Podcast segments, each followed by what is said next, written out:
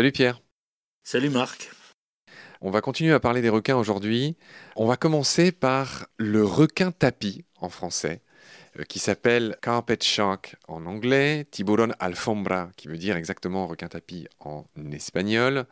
En allemand, il s'appelle wobegong, et c'est aussi son nom dans toutes les langues, hein, le wobegong, qui est sans doute un des poissons les plus merveilleusement camouflés du monde. Même la texture de sa peau reproduit des espèces de petites algues et tout. Il est totalement invisible quand il est posé euh, sur son substrat. Euh, d'où vient son nom Wobegong, cher Pierre? D'une langue australienne, d'une langue aborigène.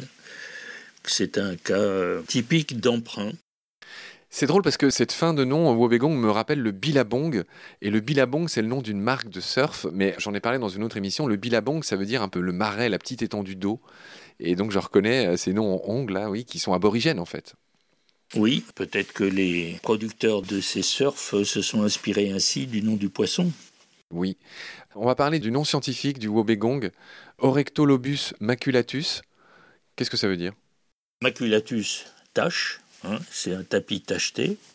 Orectos en grec, c'est allongé, et lobos, c'est le lobe. Hein. Donc il a des lobes allongés. Alors ce sont ces excroissances cutanées euh, qui entourent euh, principalement sa tête. Sa bouche sa bouche, oui, je suis d'accord.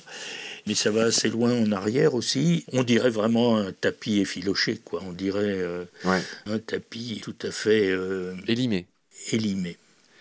D'accord, Pierre. Voilà ce qu'on pouvait dire sur le Wobegong. Et je me souviens, on en avait parlé avec euh, François Sarano dans ces épisodes où on retraçait un peu la carrière de François. bah, du coup, je lui fais un, un, petit bonjour au passage. Je vous renvoie vers ces merveilleux épisodes avec François, qui est un conteur hors pair, comme toi, Pierre. On va enchaîner sur un requin qui s'appelle le requin griset. Donc lui, il est moins funky que ceux qu'on a vus avant. C'est drôle parce qu'en anglais, il s'appelle Six Gill Shark, ce qui veut dire le requin à six branchies. Oui, oui, oui. En allemand, il s'appelle le Grauhai, donc le requin gris, comme en français. Tiburon gris en espagnol. Pierre, le requin griset est de manière assez rigolote, euh, plutôt de couleur brun clair à, gris foncé euh, sur le dos. Euh, c'est bien un requin griset et non pas gris car il ne doit pas être confondu avec un autre requin qui s'appelle le requin gris. C'est ça. Le griset, il n'est pas vraiment gris, sa couleur tend vers le gris. Hein. Nom latin d'espèce est d'ailleurs pour lui griseus. Griseus, ça veut dire à peu près gris, pas exactement gris. Il existe un autre requin qui lui est franchement gris et qui du coup a comme nom d'espèce plumbeus, c'est-à-dire qu'il est gris plomb. Carcarinus plumbeus. Carcarinus plumbeus. Et l'autre, c'est Carcarinus griseus? Non, c'est Xanthus griseus. Alors, pourquoi? Là, on vient à cette, ce nom anglais que tu as cité, six gill, six branchies. Exanthus griseus. Alors, exa, six, euh, ancus, euh, arc branchial, disons. En effet, on n'a peut-être pas eu l'occasion de le dire encore, mais normalement, tous les requins ont cinq fentes branchiales. Voilà, c'est quasiment universel, on le retrouvera chez les raies d'ailleurs plus tard. Voilà, sauf que la nature euh, est capricieuse. Et, a toujours les exceptions qui confirment la règle. Eh bien, chez le requin griset, il n'y en a pas cinq, mais six. D'accord, Pierre. On va enchaîner sur un de mes requins préférés, c'est le requin marteau. Donc là, c'est pareil, hein, c'est rigolo, dans toutes les langues, il s'appelle requin marteau. Hammerhead en anglais, hammerhai en allemand, tiburon martillo en espagnol, squalo martello en italien. Donc là, il n'y a rien à dire. Enfin, tout le monde connaît le requin marteau, voit à quoi ça ressemble. Oui, et pourtant, moi, je trouve que ça ne ressemble pas tellement à un marteau. Euh, je trouve que le requin marteau, il a des excroissances plutôt plates. Il a vraiment la forme d'un marteau vu de dessus ou de dessous. Mais quand on l'observe de trois quarts, par exemple, à mon avis, ça ressemble pas beaucoup à un marteau.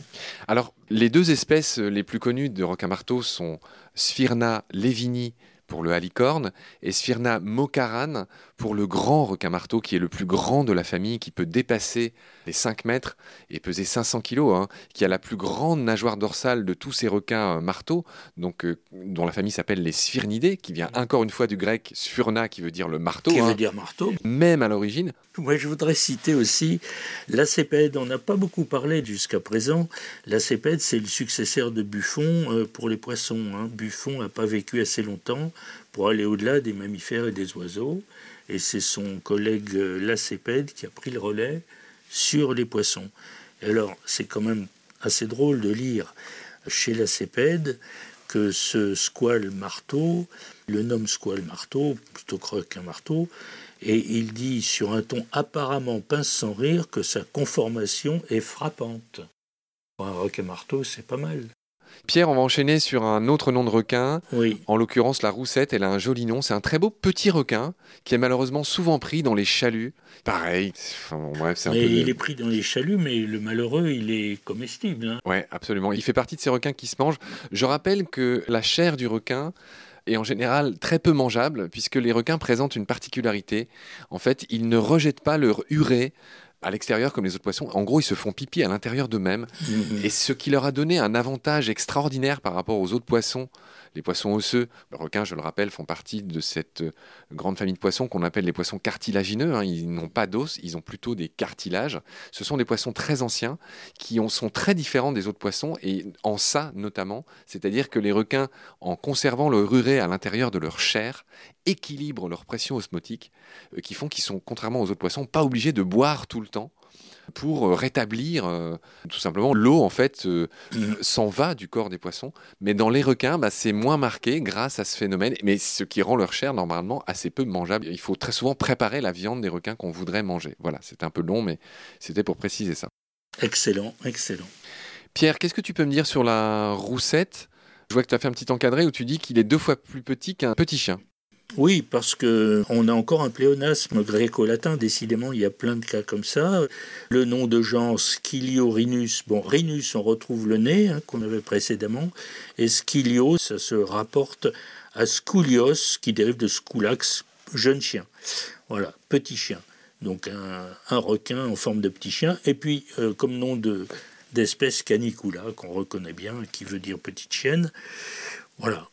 Pierre pourquoi en français on parle de canicule quand il fait chaud et ce nom-là veut dire petit chien? Pourquoi en- Oui, alors, bon, là, il n'y a pas de rapport quand même, hein, mais non, mais canicule, euh, ça vient du nom de la constellation du chien dans le ciel, la constellation du chien qui comporte Sirius. Le nom de la canicule vient du fait que cette constellation se levait en même temps que le Soleil au début juillet, au moment des fortes chaleurs, pendant l'Antiquité, il y a 2000 ans. C'est bien noté Pierre Voilà, mais ça n'a aucun rapport avec ce requin, évidemment. Pierre, je voudrais signaler que la roussette a quand même réussi le prodige en anglais d'avoir deux noms qui sont presque antinomiques, puisque la roussette s'appelle cat shark en anglais, mais elle s'appelle aussi dogfish.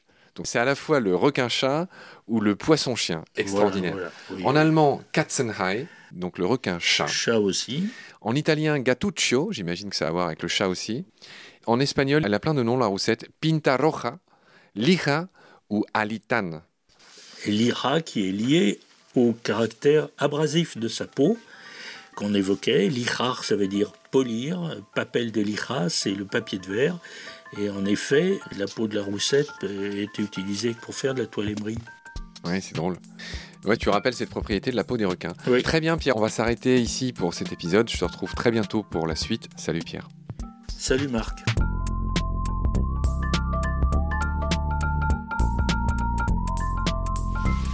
I've seen things you people wouldn't believe.